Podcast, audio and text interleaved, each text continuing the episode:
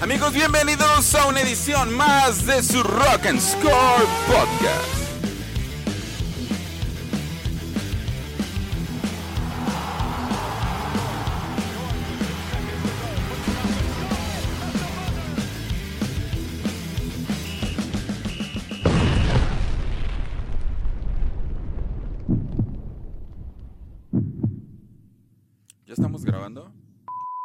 Buenas noches, amigos, ¿cómo están? Una vez más aquí con ustedes. Chino, ¿cómo estás? ¿Qué onda, Pavel? ¿Cómo estás, güey? Bien. Bien, a toda a madre. Aquí, este, su, su amigo de Lorian o Pavel, como quieran, aquí saludándolos. Y pues estuvo cargado nuestro fin de semana de un chingo de actividad deportiva. Se nos han acabado muchísimas cosas. Este, pero bueno, em, a ver qué, qué les parece. Pues, ¿con qué iniciamos, amigo? Pues mira, mucha historia el, el fin de semana. Se rompieron, eh, ¿cómo te puedo decir? Algunas malas rachas, un par de malas rachas.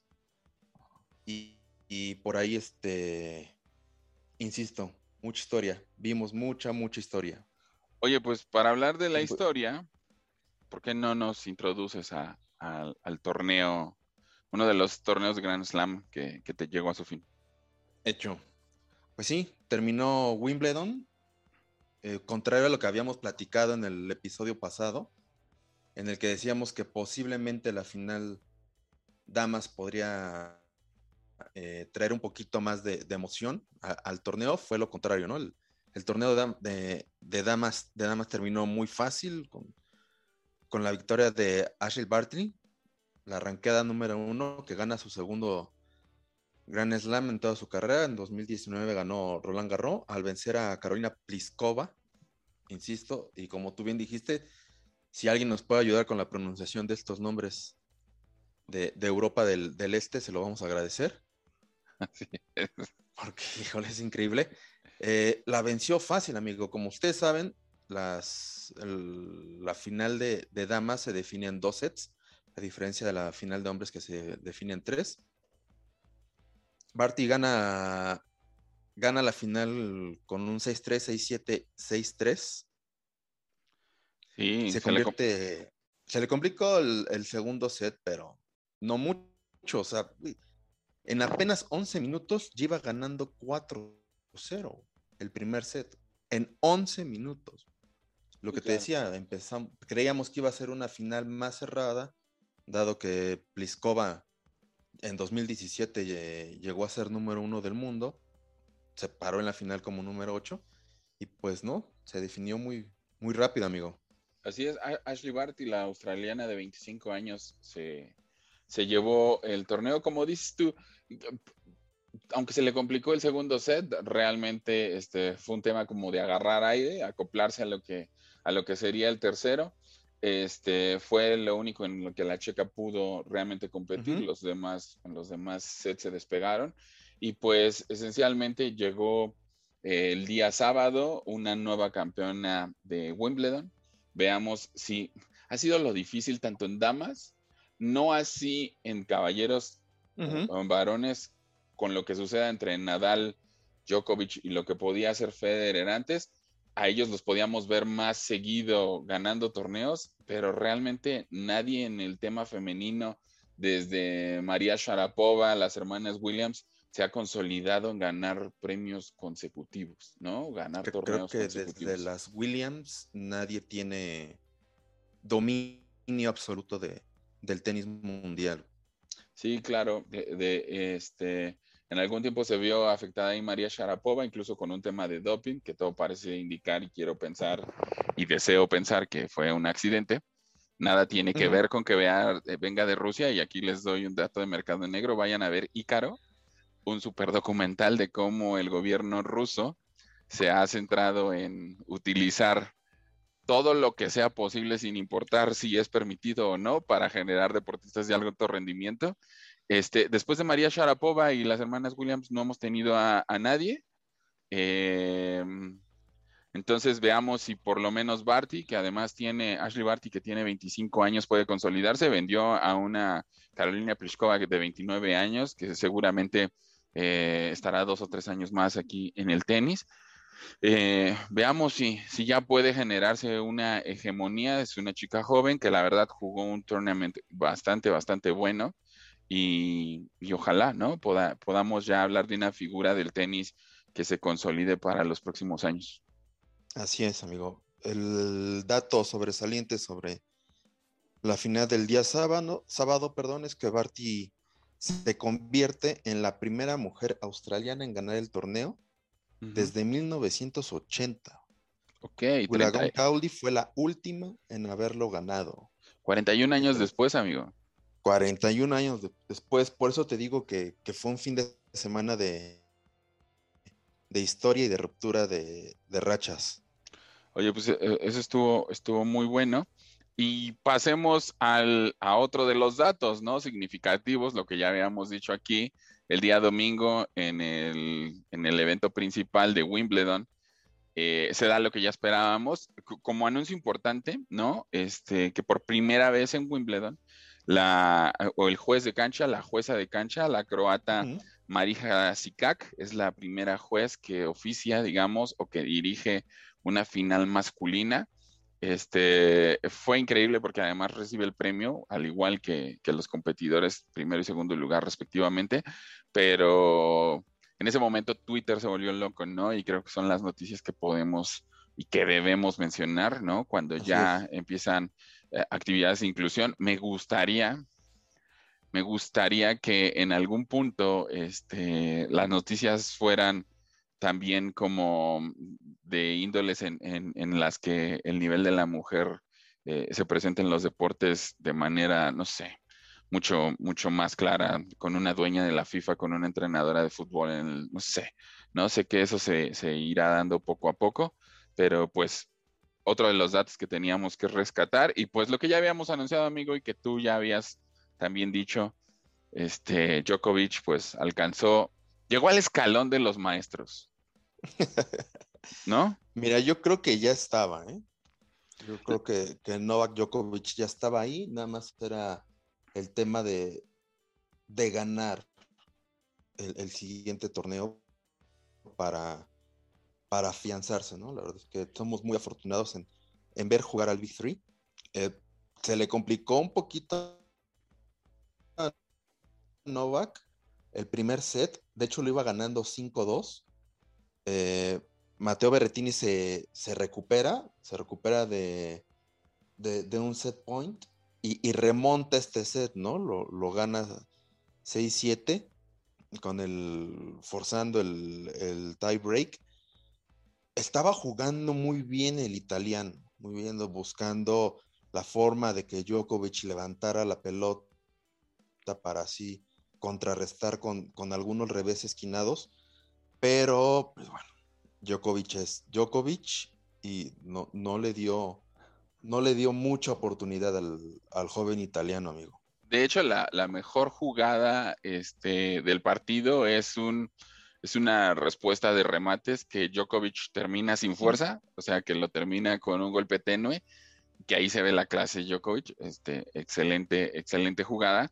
Y bueno, pues el único que estará por ahí para, para pelear de ahora en adelante es, es realmente un camino de equidad. Veremos qué sucede en el US Open.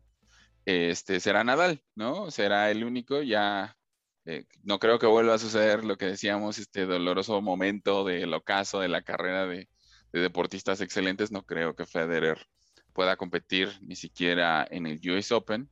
Este, pero pues ahí está. Ahora es una historia, una carrera entre Djokovic y Rafa Nadal ver qué sucede. Mario Benettini, eh, italiano, eh, espero, espero y deseo, porque además el tenis que, que jugó me gustó, me hizo recordar incluso en un tema de clase de completa humildad, porque le dan el premio y se va, o sea, le dan el segundo lugar y se va y, se le olvida cómo es la parafernalia de la ceremonia de premiación y le dicen, este maestro, vente para acá, todavía tenemos algo que hacer. ¿Te puedes ir? No es hora, este... Eh, creo yo que tanto Mario como Tsitsipas y este serán las nuevas caras del tenis. Yo espero que así sea. Espero que, eso suceda. Eh, solamente tiene 25 años. Mario Benettini, Berretini, entonces esperemos que, que sea lo nuevo. Y pues Djokovic, con lo que lo caracteriza, no he visto a Djokovic nunca, nunca en la vida tirar una lágrima por triunfo. ¿Sabes? No, el tipo es fuertísimo. Sí, sí, sí, no se dobla. ¿Sabes qué? Por eso también de repente se ha ganado el odio de la gente. Pero es su personalidad, ha sido mal juzgado, es su personalidad, un tipo fuerte, a veces engreído, a veces soberbio. De hecho, en el partido, la gente se le voltea. Ojo, este es el tercer Wimbledon consecutivo que gana Novak Djokovic. Así es. La gente se le voltea durante el encuentro y empieza a ovacionar a, a Matteo Berrettini y Djokovic voltea a la grada y sabiéndose eh, superior al italiano, provocando a la gente, ¿no? no los oigo, no los oigo. Un, tipo espectacular, eh, Djokovic. Le, regaló, le regaló su raqueta al terminar el partido a una niña de origen oriental, no voy a atrever, a decir que es china o japonés. ¿De qué nacionalidades? Porque todas se ven iguales, pero este, pero sí, Le, regala su raqueta y tiene este tipo de gestos, ¿no? Por lo regular en la cancha con los peloteros, los jueces. Recordemos aquella escena, y justo creo que también fue de Wimbledon, en el que se acerca un joven, está lloviendo y le está sosteniendo el paraguas y él lo toma le, da incluso una de las bebidas y lo cubre, ¿no? Entonces, creo, que, es, creo, que es mal, mal juzgado, finalmente su personalidad, pero nadie puede negar, ¿no? Su, grandeza como tenista. Entonces... Eh, perdón, amigo, retomando lo que dices, se nos viene el, US Open. Eh, yo creo que, eh, bueno, era evidente que si, que si Novak ganaba Wimbledon, salía como amplio favorito para ganar eh, el US Open. Así es, se le vienen dos torneos importantes a Djokovic, Juegos Olímpicos y, ganar, insisto, el, US Open. Ganaría los cuatro Grand, Slams Novak Djokovic, algo que no se da desde los 60, amigo. Que un solo tenista gane los cuatro grandes. Cuidado, ¿eh? yo creo que, yo creo que, que, que Nole rebasa al maestro Federer, rebasa a Rafael Nadal, y yo creo que ya hay que empezar a decirle el maestro Djokovic. Pues es justo lo que te decía, bien lo dices tú, el Big Tree. Me encantó una imagen, de hecho te, la, te lo escribí, yo te lo escribí, una imagen que vi Supernovac, ¿no? Sí, sí, Refiriéndose este, al, al, buen, al buen este, Djokovic. Y pues mira, el 30 de agosto al 12 de, septiembre se jugará el US Open. veremos, son más de 45 días eh, por lo menos de descanso y preparación. Y en ese proceso, entre el 2 y el 8 de agosto, este, Rafa Nadal va a jugar el abierto de Washington para prepararse para el US Open. Entonces, pues veremos esa carrera, ¿no? Ese camino de a ver quién llega mejor para, para, el US Open y pues que evidentemente ahora el centro o la atracción del deporte blanco será eh, qué sucede entre Rafa Nadal y Djokovic. Sí, bien. Como dato final de, de, de, lo que pasó ayer, de los 20 títulos de Djokovic, Federer y Nadal, Federer ganó el Australian Open seis veces, Nadal únicamente lo ha ganado una vez, Djokovic lo ha ganado nueve, Roland Garros lo ha ganado una vez Federer, Nadal lo ha ganado 13 veces. Sí, Djokovic dos veces, 13, ¿eh? Sí, claro. Wimbledon, Wimbledon lo ganó Federer ocho veces, Nadal dos, Djokovic seis, y el US Open, que es el más cerrado entre los tres, con Federer liderando con cinco, Nadal cuatro y Djokovic con tres. Uy, además es para alcanzarlo, ¿no? O sea, es para alcanzarlo en el número de victorias del US Open y, pues despegarse, ser el primero que llegue a los 21, ¿no? Hey. Pues, pues qué chingón, veamos, em, esperemos a lo que suceda el próximo este mes de agosto hasta septiembre con el US Open, ahí estaremos atentos. Por ahora tomaremos una pausa con el deporte blanco. Si hay alguna noticia importante, la, compartiremos aquí. Y pues vámonos a lo emocionante también del fin de semana, amigo. Empecemos con la Copa América, si quieres. Este. ¿Cantada vale doble? cantaba vale doble. Bueno, además creo que era lo lógico y además era lo que sentimentalmente esperábamos, ¿no? Sabíamos que la final era Brasil-Argentina y lo que todos queríamos y, eso les digo aquí. Siempre tratamos de ser eh, eh, lo más ecuánimes e imparciales posibles porque eh, Chino es, es madridista, yo, yo soy barcelonista desde hace muchos años eh, y siempre hemos reconocido algo, ¿no? Los grandes jugadores que hay en los otros equipos y además lo que representan para el fútbol mundial. Y lo dijimos los dos, Lío lo, merecía, ¿no? Ya era momento de que, de que este Lío ganara. Lo vi no tan conectado en la final. Le costó.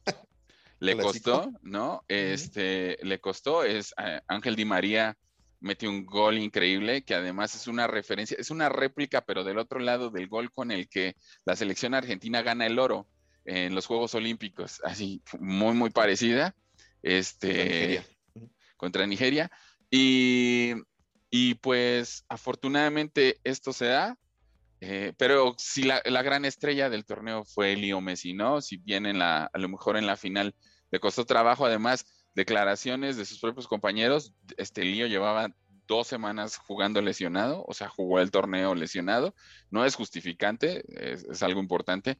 Sí hay que decirlo, ha salido adelante y relucir en los partidos de las finales siendo un poco más joven con Barcelona, pero con, el, con, Argentina todavía, no es que yo sea súper exigente, pero todavía siento que le faltó protagonismo en esta final. Pasa, eh, amigo, que, que el lío con, el Barcelona, y yo creo que por ahí vienen también muchos reclamos. En las finales con el Barcelona de, Champions, de, Copa del, Rey, Lío siempre ha sido protagonista, no únicamente con goles, asistencias, sino con el juego como tal, y con la selección argentina todo lo contrario. Si bien por ahí eh,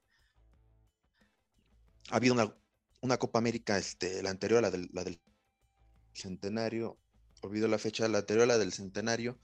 Eh, Lío jugó muy bien ese partido y quizá la Argentina debió de haberlo ganado si Gonzalo Higuaín no, no hubiera jugado ese día.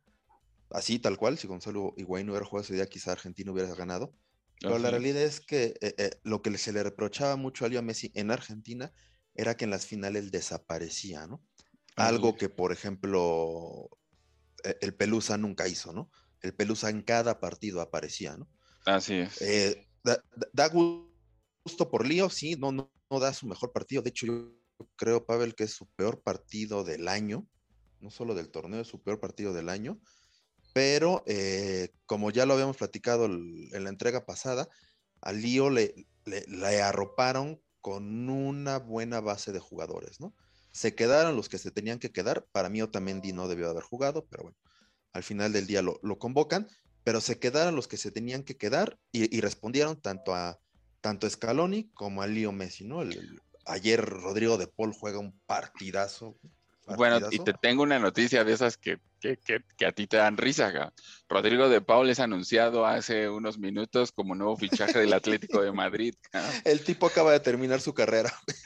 Increíble. Increíble. ¿Sabes por qué? ¿Recuerdas el gol que, con el que gana ahorita Argentina la Copa América? Sí, claro. E, el, pase, el pase de Rodrigo de Paul para Ángel Di María con la definición de, del Fideo, quien dicho sea de paso, Pavel, también se merecía ganar un título con Argentina. Por supuesto. Eh, ¿Quién falla? ¿Quién falla en la defensa de ese lado de, Brasil? ¿Quién falla? Falla Lodi, amigo. Exactamente. El, el, jugador del Atlético de Madrid. Te lo dije. Te lo dije en la entrega pasada. El punto débil de Brasil es el jugador del Atlético de Madrid. Y ahí estaba. De ahí en fuera, eh, el partido se tornó aburrido, un Brasil sin idea, Argentina defendiendo, pero un Brasil perdido totalmente. Empezó, eh, nos hizo caso Tite, mandó a, Neymar de extremo, puso a Richarlison de, de nueve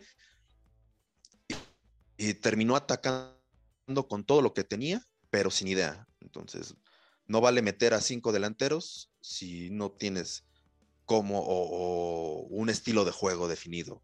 Sí, completamente. Ah, y además, es eso lo que decíamos, este Brasil no tiene la, esencia del toque ni, ni tampoco del el disfrutar el juego. En serio, yo, yo considero que Neymar es un excelente jugador, pero mientras se le deje de, no deje de lado sus, habilidades histriónicas y que le tocas con la yema del dedo y, se le zafa la rodilla, eh, va a seguir siendo un jugador del montón. Y seamos realistas, ¿no? Neymar no ha demostrado ser este mm, desequilibrante con su selección.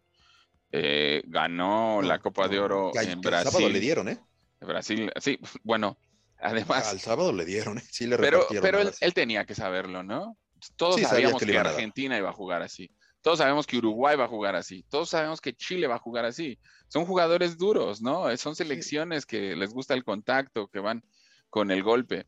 Pero, pero Neymar pues tiene que ser más inteligente y digo, no ha sido un jugador relevante con su selección, perdió los Juegos Olímpicos con México, le ganaron a Alemania, pero le ganaron porque tiró el último penal, este, o sea, es real y no ha sido el jugador desequilibrante que lleve al PSG a una Champions, ¿no? No pudo vivir bajo la, sombra de, de Messi en el Barcelona, que lo único que le faltaba era paciencia porque sería él quien llevaría la batuta de ese equipo en esta actualidad.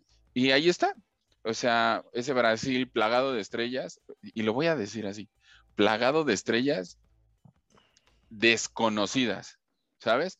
Porque realmente ninguno, salvo este el capitán, ¿cómo se llama? Este bueno, podríamos normar a Tiago Silva, Marquinhos. Tiago Silva. Vaya tan, Tiago, Marquinhos, ahí lo que sea que hagan. Eh, este, de Jesús, que estuvo lesionado, no jugó. Eh, eh, Podríamos nombrar a, Casemiro en la, en la media. Eh, pero no son. Casemiro no es el Casemiro del Madrid.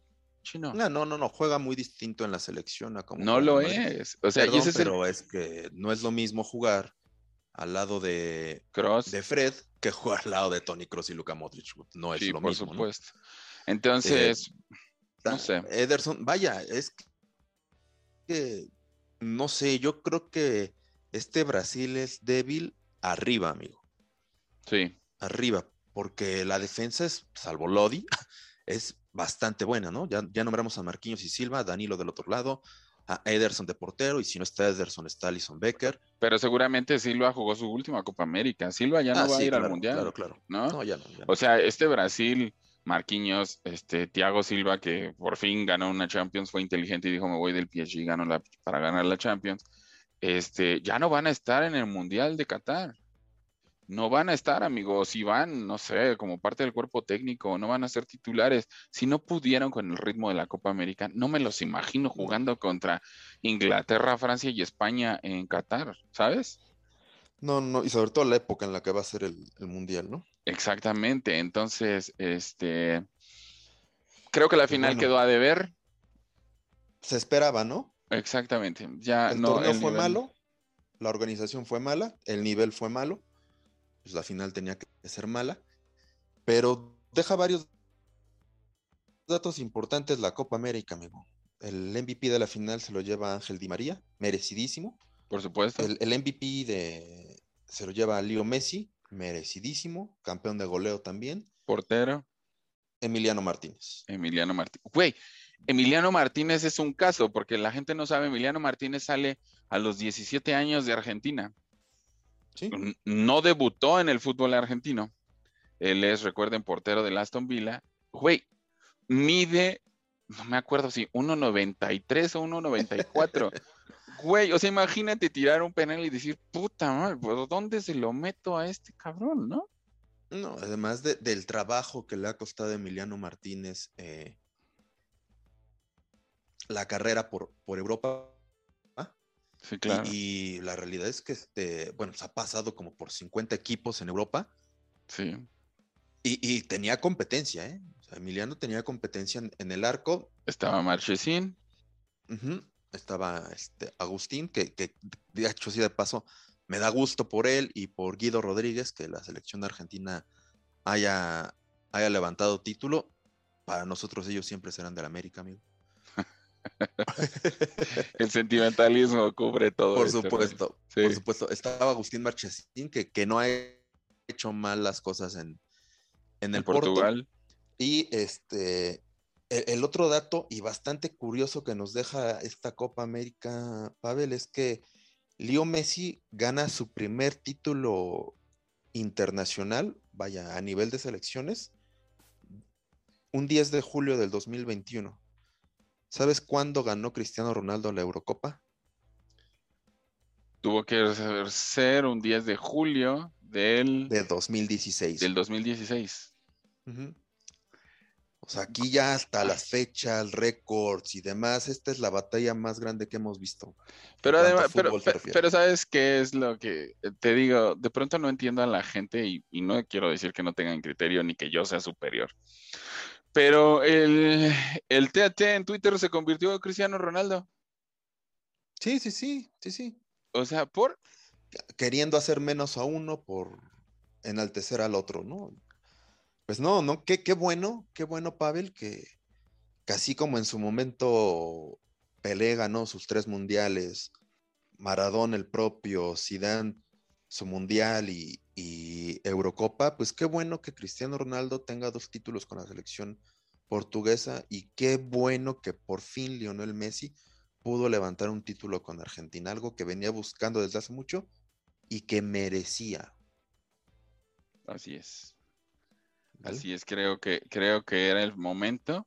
Nada más para recordarles este algunas algunos temas que sucedieron en este, en este mes de julio. Bueno, ahorita vamos con las efemérides porque aquí las tenemos, pero este, pero pues, son, son datos muy, muy, importantes y este dato que nos compartes tú es, es importantísimo también. La verdad es completamente relevante.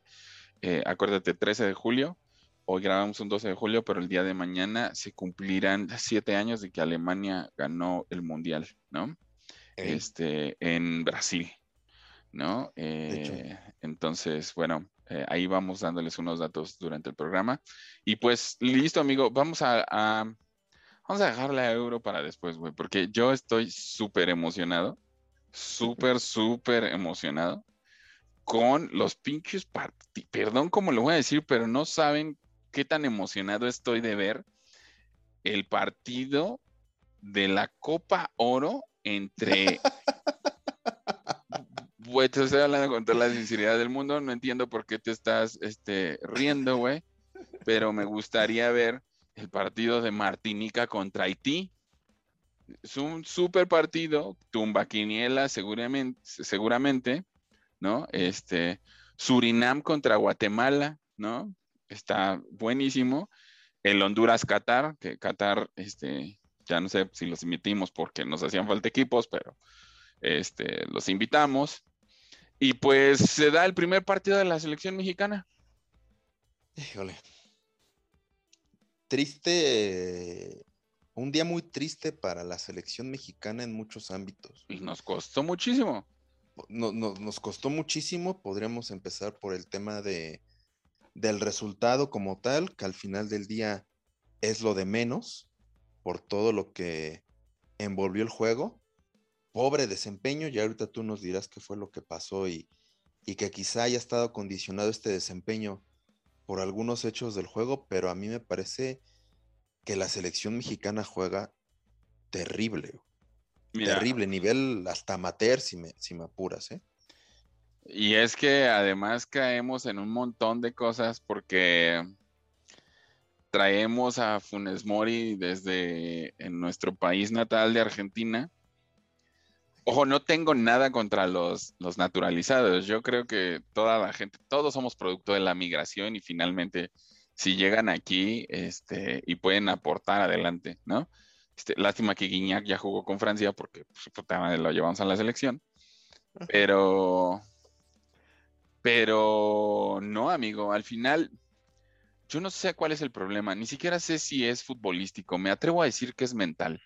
El jugador mexicano, al creerse el superior en CONCACAF, cree que solamente plantándose en los partidos los equipos de esta zona de un impresionante fútbol nos van a, van a perder contra nosotros, van a sucumbir contra la calidad del fútbol mexicano.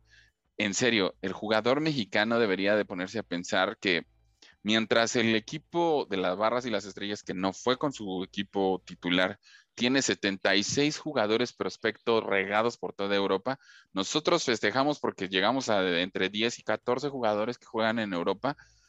En serio, ¿eh? a nivel de selecciones nos van a superar. Si seguimos con esta mentalidad mediocre de que somos mexicanos y, y dominamos la zona, estamos completamente equivocados. En el papel puede parecer que sí, y hay que vivir con ese estandarte, pero en la ejecución del juego tenemos que hacer otras cosas. Discúlpenme, Funes Mori no es la respuesta al bache futbolístico que vivimos. Así como tampoco lo era o lo es Javier Hernández.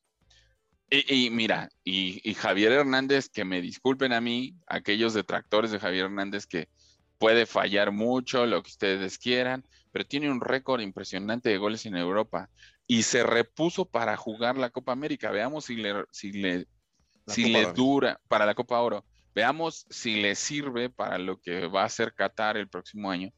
Pero bueno, mientras esté Martino, Javier Hernández no regresa a la selección.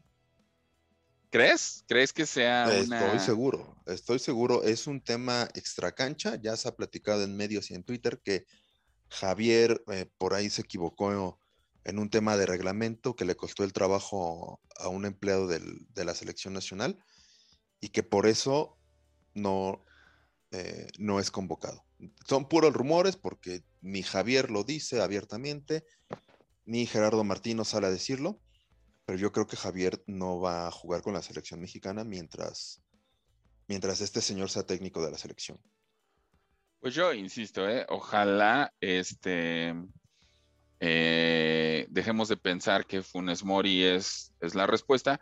No porque no sea bueno, creo que es un buen delantero. muy bueno, Es muy, muy buen delantero, pero que finalmente, si nosotros entramos en que eh, la respuesta del juego de la selección mexicana radique en que naturalizamos a un extranjero, estamos completamente equivocados.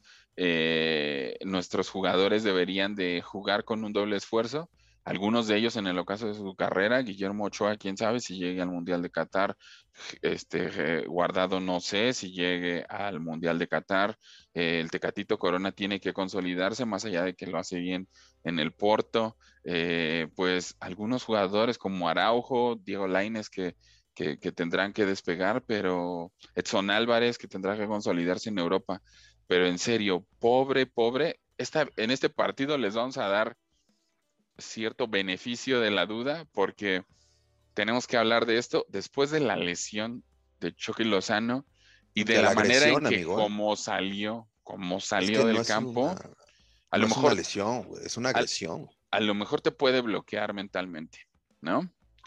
Y si la gente quiere saber cuál es el reflejo del fútbol que vivimos en CONCACAF, vale simplemente este, darnos cuenta en los árbitros que son designados para estos partidos, ¿no?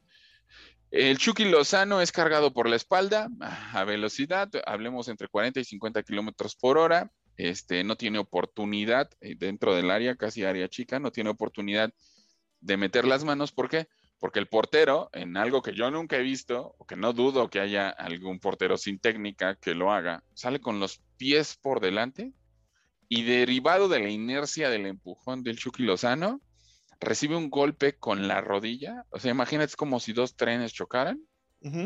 Este, cae noqueado con una abertura en el pómulo este, izquierdo. Izquierdo. Y nos salió carísimo porque afortunadamente, aunque está fuera de peligro, no hay un tema de alguna fractura eh, craneal, ni tampoco en la zona del pómulo. Pues el Chucky Lozano queda fuera de la Copa Oro. Pues mira, afortunadamente ya tú describiste bien cómo fue la acción. Yo no quiero pensar, aunque ya hay antecedentes de cómo juegan eh, los jugadores este, de Trinidad y Tobago. Yo, recordemos eh, cómo le destruyeron la carrera a Cuauhtémoc Blanco. Bueno, se la destruyeron en Europa, porque después el Cuau regresó aquí y nos rindió lo que nos tenía que rendir, ¿no? Ah, bueno, sí, sí, sí. Pero ya no fue lo mismo. Sí, sí, sí, claro. Pero eh, vaya, ya, ya, lo describiste bien. Yo, creo que, y quiero pensar, insisto, en que el portero de Trinidad y Tobago no salió con, como decimos, eh, con mala leche. yo creo que es una falta de técnica y pues bueno, pudo ser peor, Pavel. ¿eh? O sea, el, golpe, el video del golpe, las imágenes, pues eh, alarman mucho, ¿no? La forma en la que en la que recibe el impacto Irving Lozano y después cómo se le dobla el cuello, pues, y luego como tú comentabas, noqueado totalmente, te espantas, ¿no? Vamos a darle el, beneficio de la duda al resto de los jugadores, siendo empáticos, tomando en cuenta también lo que pasó y guardando las distancias con Christian Eriksen, ya no juegas un partido igual después de ver que uno de tus compañeros de, de selección se va en camilla y se va mal. Va en camilla, se va con el cuello inmovilizado. De hecho, en el video que presenta el Chucky Lozano, sale con collarín, ¿no? Todavía con el tema. Nos pudo salir peor, ¿eh? Afortunadamente yo platicaba con mi hermana sobre esto porque todos estábamos en shock. Eh, una de las cosas que te enseñan en el fútbol americano es que cuando vas a recibir un golpe, es lo mejor que tienes que hacer es levantar la cara, no encorvarte, ¿no? No que el golpe caiga sobre tu cabeza y vaya hacia tu espina, sino que levantes la cara y evites como ese tipo de lesión. Afortunadamente el Chucky cae con la cabeza hacia arriba. Sí, ¿sabes? Sí. no, no, me quiero imaginar si el Chucky va cayendo y le dan un rodillazo en la mollera, no sé, ¿sabes? O sea, fue la, la, la, la imagen es impresionante. E, el, árbitro, Ricardo Montero, este, de 35 años, Tico, no sabemos dónde vive el hijo de la chica, pero este, si tenemos el dato se los vamos a compartir. Incluso la Federación Tica y los medios ticos hacen una referencia a que es un papelón el del árbitro Tico en el partido México contra Trinidad y Tobago. ¿Viste las imágenes cuando están atendiendo al Chucky? El tipo frío, totalmente indiferente, eh, volteó a verlo como si nada hubiera pasado, como si hubiera sido un un choque accidental, de esos que hay muchos en cualquier juego, al tipo le pareció normal lo que sucedió. Mira, tan así es que no fue falta, no fue amonestación, evidentemente no fue penal y todo se resolvió con un bote a tierra. ¿Que quién crees que se quedó? El portero este, trinitario. En serio, yo les digo, si quieren ver el nivel del fútbol que se juega en CONCACAF, basta con ver a sus árbitros, ¿saben? Estoy seguro que en cualquier otra parte del mundo, en cualquier otra parte del mundo, esto todavía habría sido roja. Y aunque no se vale castigar dos veces, penal, porque no hay manera de defender la manera de atacar al, delantero, ni del defensa, ni discúlpenme, del portero que no sé qué estaba jugando. yo, yo quiero seguir pensando que es falta de técnica, pero ¿sabes qué, Pavel? Esto eh, no, no, no voy a decir que, y no crean aquellos que nos escuchan que, que todo se hizo con mala intención. No, por supuesto que no. Esto yo creo que fue meramente accidental. Pero esto le sucede a, la selección mexicana por afrontar estos torneos de, una manera tan seria cuando no lo vale. una, una creo que no lo vale y otra, lo que alguno les, Estoy hablando de hace unos 10 años. El chino y yo platicábamos y pensábamos, es momento de que México vaya a eliminarse a la Conmebol. Sí. Si queremos que nuestro fútbol crezca, yo sé que es descabellado y si hay alguien que nos escuche y piensa que es descabellado, nosotros lo decimos. Pero la realidad es que si queremos que mejore nuestro fútbol, que compitamos al tú por tú con selecciones top, más allá de que creo que el nivel de la Copa América fue bajísimo. Más allá de eso, porque además este, está plagada de muy buenos jugadores, muchos juegan en Europa e incluso los que juegan en Sudamérica son muy buenos. Este, a lo mejor nos perderíamos el derecho de ir a ciertos mundiales, ¿sabes? Hasta dos o tres mundiales. Pero subiríamos nuestro nivel de juego. En serio, ya se los dije. ¿Cuántos jugadores tiene la selección estadounidense fuera de su país sin hacer negocio en un proceso de inversión para hacer una selección top? Y nosotros tenemos 14 jugadores que juegan en Europa. 14, no es lo mismo eliminarse contra Trinidad, Trinidad y Tobago que ir a jugar a Montevideo. Por supuesto. No es lo mismo ir a Haití, güey, que ir a jugar al Monumental de River contra la selección argentina. No, y además que seamos, y que tengamos una referencia de lo que pudo ser una Copa América. México no va a la Copa América por temas de Conmebol. Yo siento que ahí a la Federación Mexicana le ha faltado saber negociar. La última vez que Argentina fue campeona de la Copa América fue contra México. Sí. Y fue un partido en el 93. Y fue una selección mexicana que jugó ese torneo de manera increíble, con la base que fue al Mundial del 94 y contra grandes estrellas del fútbol argentino. Los argentinos sí se toman en serio la Copa América porque saben el precio que tiene para ellos en Sudamérica. Claro. ¿Vale? Y, México le jugó al tú por tú. Yo no sé por qué México le tiene este miedo a eso. Recordemos que el Pachuca fue a ganarle a Colo Colo este, la Copa Sudamericana. El primer torneo internacional reconocido para un equipo mexicano lo ganó el Pachuca. ¿Vale? Que no se le olvide a las Chivas que fueron a ganar el Atlético Paranaense, lo que ha hecho el América con Boca Juniors, que lo hicieron aquí en el estadio, ¿saben? O sea, Boca Juniors lloraban los aficionados de Boca Juniors cuando el América los estaba eliminando. Por una cuestión fortuita, desafortunadamente este, pierde el América. Que no se le olvide a la selección mexicana, a la Femex Food, cuando el Cruz Azul fue a ganarle a Boca Juniors la final del, partido de vuelta a, a la bombonera. ¿Vale? Y los robos que hemos sufrido, porque a la Conmebol no le va a gustar que gane México, a lo mejor vamos a sufrir eso. Pero la realidad es que vamos a jugar al tú por tú y va a mejorar la calidad de nuestro fútbol.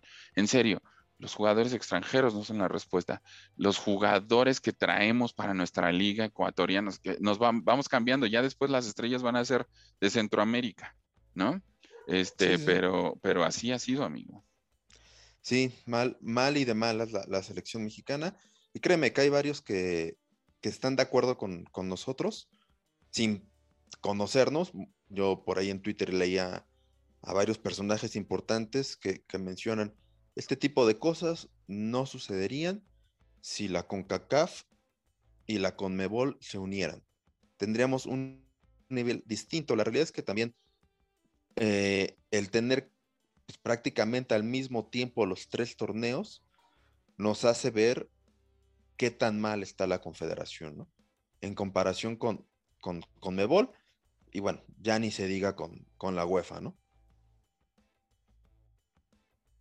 Por supuesto, y si a esto le añadimos que estamos preparando también una selección este, comandada por el Jimmy Lozano para los Juegos Olímpicos, esperemos hacer un buen papel ahí. Este, recordemos que Aquí lo hemos dicho, la calidad de Francia y nuestro primer rival en los Juegos Olímpicos es Francia. Este, veamos cómo nos podemos medir. Creo que si ahí México supera ese, este, ese, ese rival, eh, nos dará un muy buen sabor de boca y podremos afrontar una realidad de repetir, por lo menos estar en el medallero. Pero, en serio, este es un mensaje para la Femex Food dejen de hacer negocios. Y para todas las federaciones, ¿eh? porque está la Federación de Básquetbol, o sea, en serio, ah, dejen de hacer negocio con el deporte mexicano, en neta, ya inviértanle. Todo mundo puede reclamarle a Cuba lo que ustedes quieran, porque además es un tema ideológico que no todos comprendemos, pero podemos reclamarle al, tienen jugadores olímpicos, ¿sabes? Tienen jugadores de medallistas olímpicos que están este, ganando medallas. Este, no sé, infinidad de ejemplos que podamos tener. Y nosotros, ¿por, qué Estados Unidos este, cumple con el medallero y, y es siempre top? Porque invierten en el deporte a través de las universidades. Aquí nuestros equipos de universidades juegan en cuartas, terceras divisiones. No aspiran a tener, no sé, no sé si sea necesario un draft, ¿sabes? Pero no aspiran a llegar a un equipo profesional, porque el equipo profesional tiene su propia cantera. Entonces, si no invertimos en el deporte a través de nuestras universidades, no vamos a lograr absolutamente nada. Pavel, no vamos lejos. Aquellos personajes que han eh, salido a la luz, que han resaltado en las últimas Olimpiadas, mexicanos, a eso me refiero. Estudian en universidades de Estados Unidos. No, no, pero algunos son militares. Ah, por supuesto, además. Son militares. Tú dime cuántos militares en Estados Unidos ganan medallas de oro.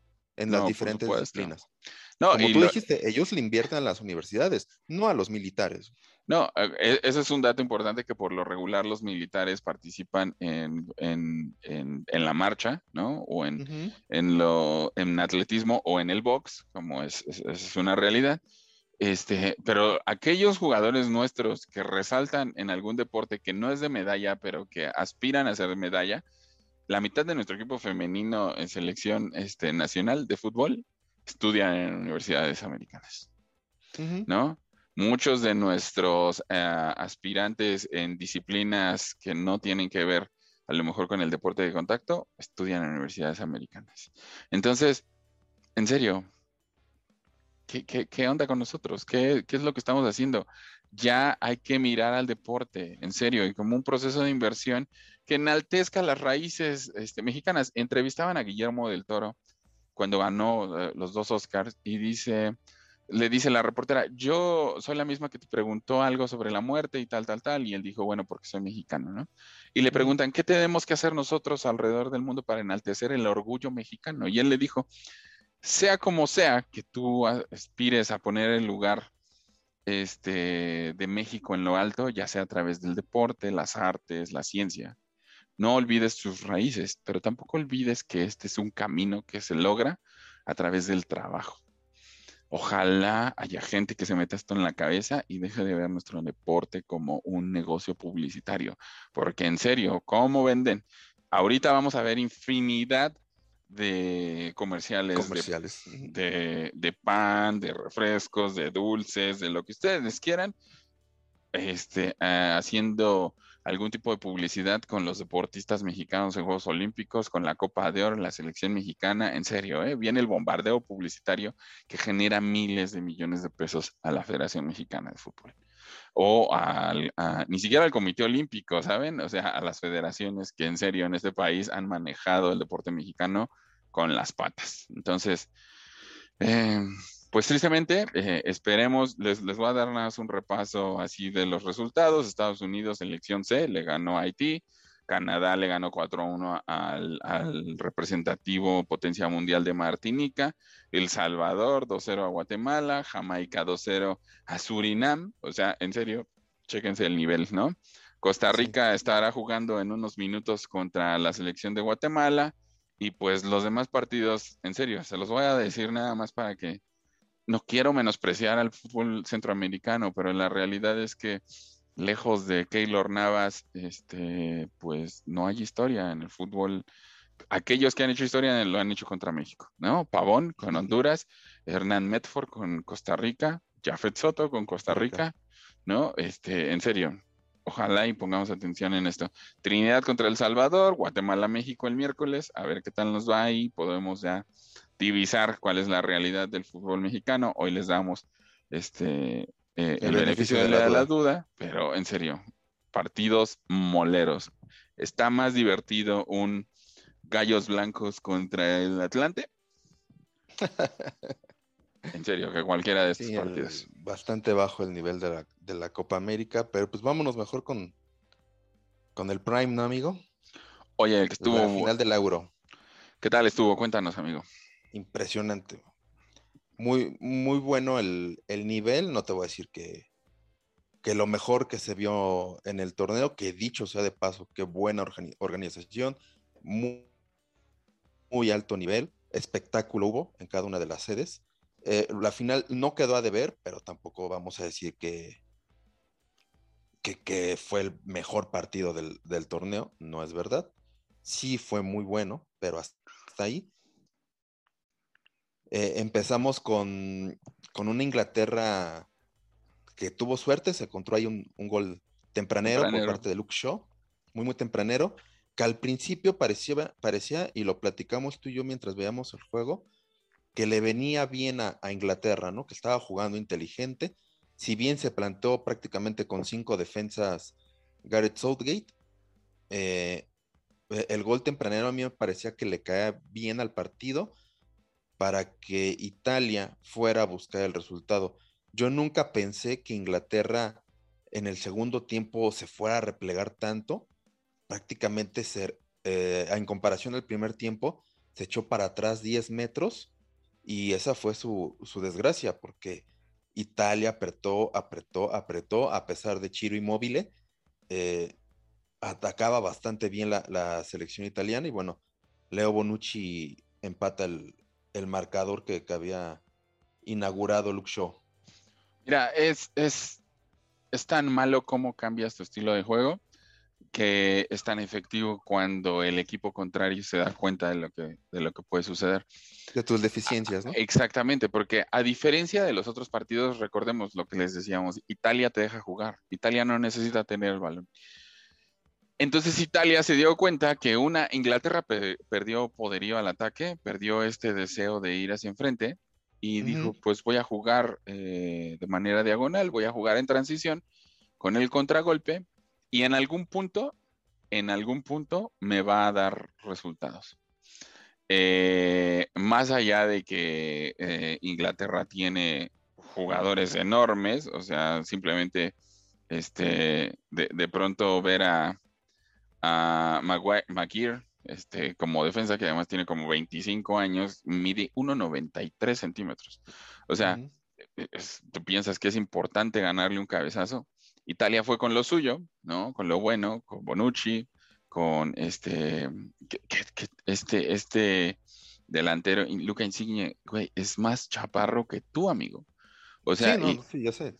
Está, está súper enano, ¿no? Pero Bonucci y Chiellini no dejaron de atacar, ¿sabes? O sea, no dejaron de intentar en el balón parado hasta que se da este, la oportunidad y Bonucci empata el partido.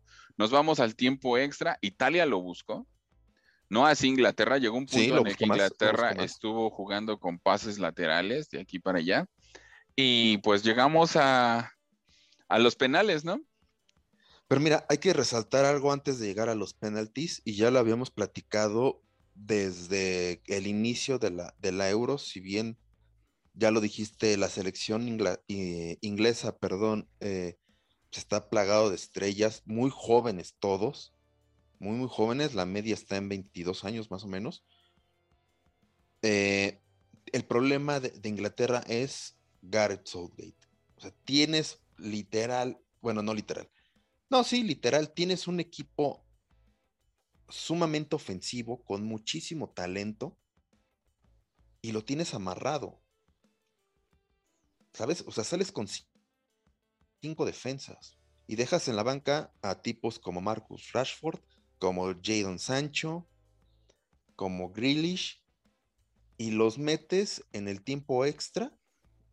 Marcus Rashford y, Jadon Sancho no tocaron la pelota en el tiempo extra, los metiste para tirar penaltis. Sí, metiste a unos chicos de 23 y 20 años a tirar penaltis en una final de Eurocopa. Sí, claro. Y los metiste, y los metiste como tu gran apuesta. Por supuesto. yo, siempre. La, presión que les puso su técnico. No, no solo eso, estás en casa, el estadio estaba rotado este, eh, para vencerte. Eh, no sé, eh, creo que es, es un error. no tenía que ser de esta manera. De hecho, yo creo que Inglaterra tenía que entender que si, lo, si alguien estaba esperando cansarlos y llevar esto a la larga, iba a ser Italia, llegar a los penales y, que, no sé, al final tenías que proponer el juego para llevártelo a casa de manera segura. Estabas en tu casa, no te ibas a arriesgar al tema de los penales, ¿no? Y lo hicieron.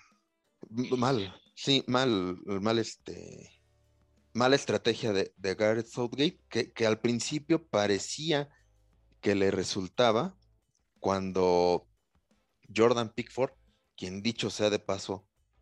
Porterazo, ¿eh? Sí, Porterazo. Qué, bien, qué, qué, buen portero, qué bien, qué bien jugó. Este, pues por ahí sacó una de gol en el durante el partido y en los penalties, pues le detiene. Le dio vida, le dio vida.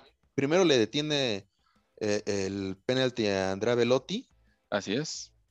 Y luego, después del penalti que convierte Harry Maguire, desaparece completamente Inglaterra. Vaya, tres penaltis fallados, Rashford, Sancho y Bukayo Saka, que también, no sé, pones a un chico joven, Bukayo Saka debe tener como 19, 20 años, y lo pones a tirar el último penalti después de tanta presión, ¿no?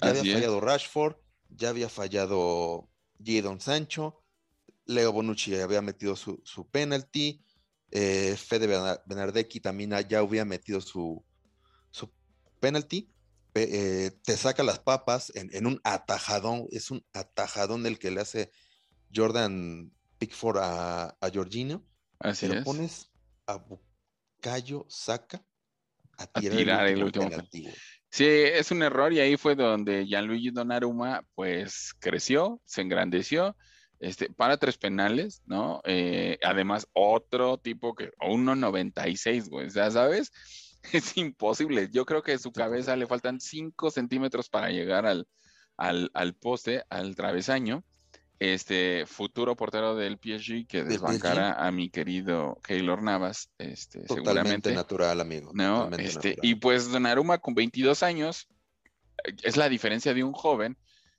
que han sabido trabajar y que carga sobre su espalda el legado de Gianluigi Buffon, ¿no? este, mira, y además qué coincidencia, ¿no? Los dos, este, Gianluigi. Pero eh, Gigi solo habrá uno, ¿eh? Gigi, solo habrá uno. Sí, me, me, acuerdo de él en aquel partido de este contra Suecia en el repechaje para el mundial. Ese día una parte de mi corazón se murió, ¿sabes?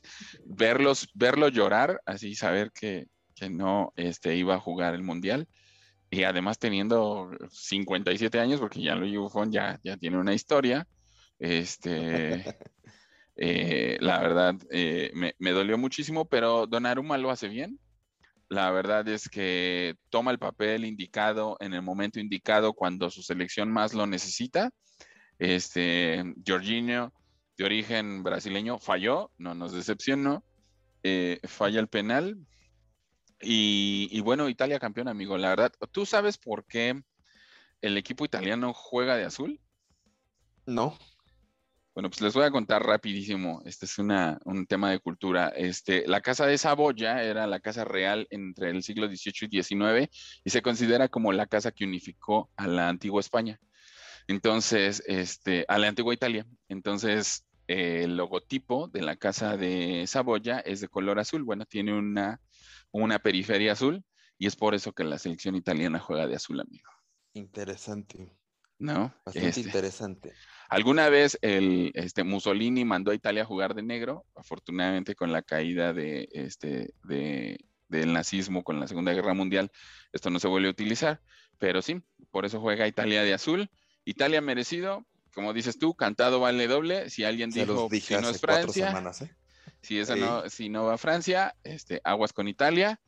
Nosotros nos fuimos del lado sentimental y musical de la mus, este, del rock, y pues nos venció eh, Andrea Bocelli, Eros Ramazzotti, Laura Pausini y demás, pero la verdad me encantó la Euro. Desde hace cuatro semanas se los dije, amigo, ¿eh? Así es, sí, sí, sí, es un mérito completamente tuyo. Me, gustó, la Euro, me gustó la organización. Este paga a Inglaterra el ser tan beneficiado en el, en el calendario para jugar en casa. Mm, no, yo creo que Inglaterra paga tener un técnico como Gareth Southgate.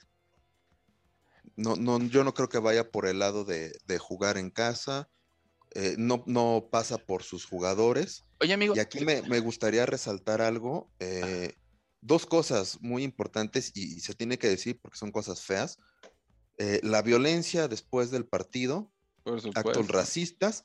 Algunos gurús del fútbol salieron a decir que así este, el primer mundo y demás, ¿no? Seamos bien honestos los ingleses en cuanto a temas de fútbol así son.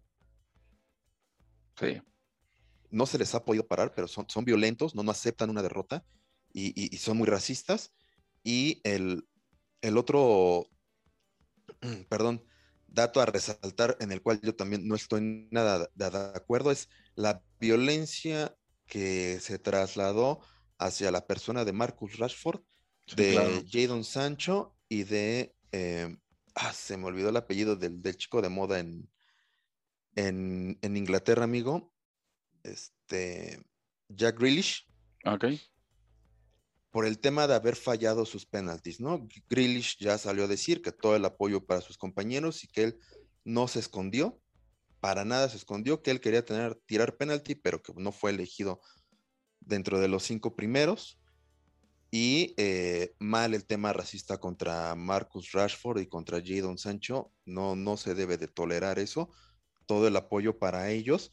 Muy importante que, en, la tierra natal de, Marcus Rashford hay un, mural eh, en su honor. Todos sabemos el, altruismo que ha generado este chico. Tiene 23 años, Es un niño todavía. Y ha generado un altruismo de ayudar a la gente que no tiene los recursos que él tiene, eh, fueron a pintar el, mural y la gente de la comunidad cubrió los, los grafitis, los rayones que le hicieron al mural con unos eh, pedazos de tela negro y empezaron a llenarlo con corazones y mensajes de apoyo para, para Marcus Radford. Es una caída nada más y seguramente se va a levantar y tiene 23 años. Tiene les estamos preparando, les estamos preparando ahí un tema justo medio escabroso, a ver qué, podemos lograr con él sobre cómo el, fútbol saca lo peor de ti. La realidad de lo que viven los hooligans este, es... Vamos a investigar al respecto, pero es una realidad. Las firmas de las porras en Europa son auspiciadas por los mismos equipos. Estos, estas personas son hooligans y se ganan un prestigio por su calidad este, de destrucción, ¿no? Eh, llama la atención cuando son más violentos, cuando hacen eso, y es como se ganan la reputación en varios lugares de Europa, ¿eh? no solamente en Inglaterra. Eh, veremos cómo, cómo responde la UEFA con respecto a Inglaterra. Es inaceptable. Si la FIFA es coherente con lo que le reclama México con el grito de puto en los estadios, algo tendrá que hacer con respecto a este tipo de actividades de Inglaterra, porque además a Inglaterra es permisible a cada rato, a México lo condicionan e Inglaterra cada año, en cada mundial, en cada euro, sabemos de algún tipo de acto de violencia y no hay ninguna repercusión contra el equipo inglés. Aquel que sea un neandertal y le falte cerebro y no tenga la capacidad de comprender que esto es un deporte, y que lo traslade al fanatismo de este, desearle, procurarle e incitar al daño y la violencia en contra de una persona porque falló un penal, discúlpenme, este, este mundo atraviesa por una de las situaciones más complicadas que hemos vivido y que si no comprendemos después de esta situación que hemos vivido, que tenemos que ser mejores seres humanos, en serio, no hemos aprendido nada. Estamos completamente de la chingada. Y oye, amigo, yo quería preguntarte, Southgate no es aquel culpable de que los Wolves suban contra los Wolves, contra los Foxes, en aquella final que los lleva los Wolves eh, a la Premier League, con aquel partido. No me acuerdo. sí, según yo, es Southgate quien es el culpable de que los Wolves suban de nuevo a la Premier League en una jugada rapidísima. tiran los Foxes, fallan un penal, estaban a un gol para consolidar ah, el pase. Ya sé cuál dices. Ya ese No, no, no, no, no es, no es Gareth Southgate. ¿Estás seguro que no es Gareth Southgate? Estoy. No, lo voy a investigar. ya como 20 años retirado, amigo, yo creo. No, no, no, no, no. Él como entrenador. Él como ah, entrenador. yo creí que decías el jugador. No, no, no, no, no, no, no, no, Gareth Southgate, no, no, para nada es él. Les, les, voy a traer el dato, pero estoy casi seguro que es Gareth Southgate. Estoy casi, casi seguro que es él. Ya, ya revisaré su, su, su biografía. Y ya nada más para este eh, ahorita que nos pienses qué traes, que nos digas qué tienes tú de mercado negro. Hoy sí, 12 de julio, amigos. 12 de julio se cumplen este 23 años de que Zidane y compañía levanten la Copa de Oro de lo que de la Copa del Mundo de lo que ha sido su única este su única Copa del Mundo y, estaba viendo el, el, roster de ese equipo. El, único mundial de, de Zidane, ¿no? El único que ganó. El único que ganó, ajá. Porque jugó dos, dos finales de Así es, la otra la, perdió contra Italia y recordemos que lo más hermoso es el cabezazo que le da a Materazzi en el pecho. Híjole, no este sé, yo sí difiero ahí. E, el penal que tira Zidane ese día también es. Ah, bueno, citando, a, citando a Carlos Bianchi es alguien más lo tira y ese penal se sale. Sí, y él lo puso preciso porque lo tiró Zidane. sí, por supuesto. Porque Zidane es un elegido, uno de los cinco grandes. Pero, pero veo el roster de aquel equipo, te voy a dar unos nombres, amigos, para aquellos que no sabían del fútbol hace 23 años. Eh, Lizarazu, ¿no? Roberto Pires, Didier Deschamps, quien fue el fracasado entrenador ahorita de, de, este, de, de Francia, Thierry Henry, Lilian Thuram, este, Fabián Bartes, que fue un excelente portero durante mucho tiempo con el Manchester United. El maestro Zidane, obviamente.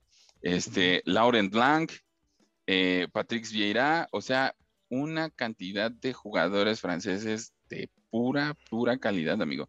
David eh, era un equipazo, amigo.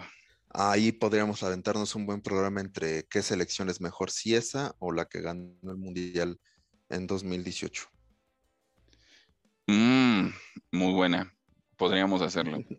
Podríamos, podríamos hacerlo, pero en serio, ¿eh? O sea, uno ve al equipo francés de Francia 98 y dices, wow, qué buen, qué buen roster. Solamente ellos podían ganarle a Ronaldo, a Cafú, este, a Denilson, a Roberto Carlos, a Roberto Carlos, aquel, aquel equipo increíble, este, brasileño. Y bueno, amigo, pues, ¿qué nos traes? Ya, ah, bueno, nada, rapidísimo. Este, se juegan ya eh, las finales de la NBA. Phoenix contra los Bucks de Milwaukee. Va ganando la serie hasta el juego 4 que se juega el miércoles. Este, Phoenix 2-1. Lo interesante de esta final es, a, inicio de temporada se hizo un listado de cuáles eran los equipos que con el mayor porcentaje o probabilidad de ganar la NBA este año. Este, y pues, ¿quién creen que era el último lugar? Los Suns, los Phoenix los Soles de Phoenix. Entonces, aspiran a ganar su primer campeonato este, de la NBA. De hecho, entraron como el peor equipo en cuanto a, a número de victorias o ranking. Entraron como el peor equipo al playoff, amigo. Así es. Es el tema, es el tema historias que nos deja el deporte, ¿no? Sí, es, es, como aquí que el Pachuca puede llegar en octavo y ser campeón de la liga. Sí, sí, sí. pero bueno, ya dejaremos de la masacrar a la Femex Food y a la Liga Mexicana. Perdónenme, pero en serio, estamos por el. Ok. Y bueno, amigo, pues, ¿qué nos traes hoy? A, Mercado, Negro. Les traigo una rolota, amigo. Rolota. Y no es precisamente el de la basura que suena ahorita. es eh, esta rola se llama Come to Life de esta banda Here at the End. ¿Las, has escuchado? Por supuesto. El, track es meramente, meramente instrumental. Vayan y de una escuchada. Está en, en Spotify, está en Amazon Prime. Vayan, escúchela. Es una canción larga, anticipo. Dura más o menos, ¿qué te gusta? cinco minutos, amigo, yo creo que dura Digo, este, Come to Life, más o menos. Tiene un ratito que no le escucho, pero vayan, dense, dense una vuelta en, su plataforma de, streaming favorito.